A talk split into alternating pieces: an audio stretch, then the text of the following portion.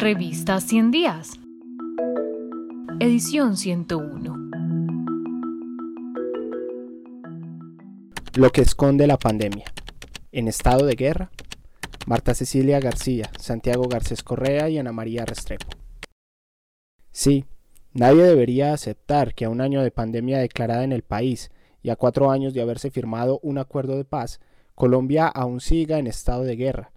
Guerra contra las mujeres y la población LGBTIQ, contra indígenas y afrodescendientes, contra jóvenes y excombatientes, contra defensores y defensoras de derechos humanos, de territorios y medio ambiente. Guerra contra víctimas, contra el campesinado y el sindicalismo, contra migrantes, pobres e indignados, más un largo etcétera de actores sociales que, quieras o no, hacen parte de esta nación. El balance no podría ser más desalentador. 91 masacres en 2020 con 381 víctimas, 15 masacres más en 2021 con 59 víctimas, al corte del 25 de febrero de 2021. 310 líderes sociales y defensores y defensoras de derechos humanos asesinados en 2020 y 29 más en lo que va corrido de 2021 hasta el 6 de marzo. 64 firmantes del acuerdo de paz asesinados o desaparecidos en 2020 y 10 más hasta el 6 de marzo de 2021. 630 feminicidios en 2020 y otros 55 en enero de 2021. 75 homicidios y 20 casos de violencia policial contra población LGBTIQ en 2020. 90 desplazamientos masivos ocurridos en 2020, en los cuales 28.509 personas tuvieron que abandonar sus viviendas, huyendo no solo de enfrentamientos entre grupos armados, sino de amenazas contra sus vidas.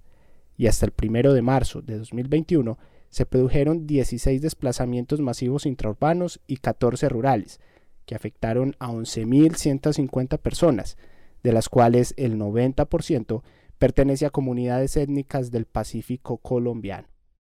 Estas cifras son apenas una muestra de la violencia que campea en el país, aquella que, como ya lo dijimos en el número anterior de esta revista, desencadenó un número significativo de luchas sociales durante 2020 para exigir la garantía de derechos, motivo que ocupó el segundo lugar entre las peticiones expresadas en las protestas de ese año, así como en lo que va corrido de este, y también obligó a la alta comisionada de las Naciones Unidas para los Derechos Humanos a hacer un llamado a las autoridades colombianas a tomar medidas más sólidas y mucho más efectivas para proteger a la población de esta horrenda violencia.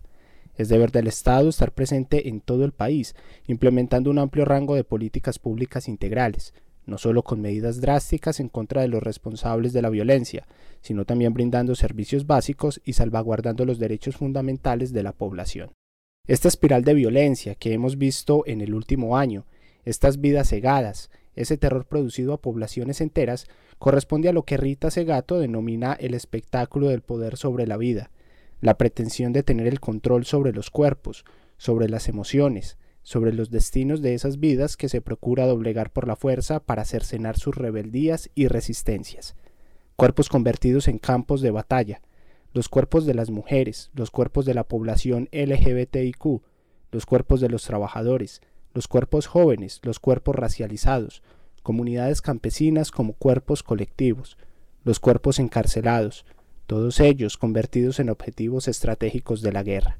Ese aterrador espectáculo del poder sobre la vida ha venido acompañado por el derribamiento del escaso estado de bienestar del que adolece este país y por el desmonte del multiculturalismo, ese que estuvo en boga desde inicios de la década de los años 90 del siglo anterior, el mismo que ha sido desmantelado durante el último quinquenio y que se ha ido desmoronando durante la pandemia.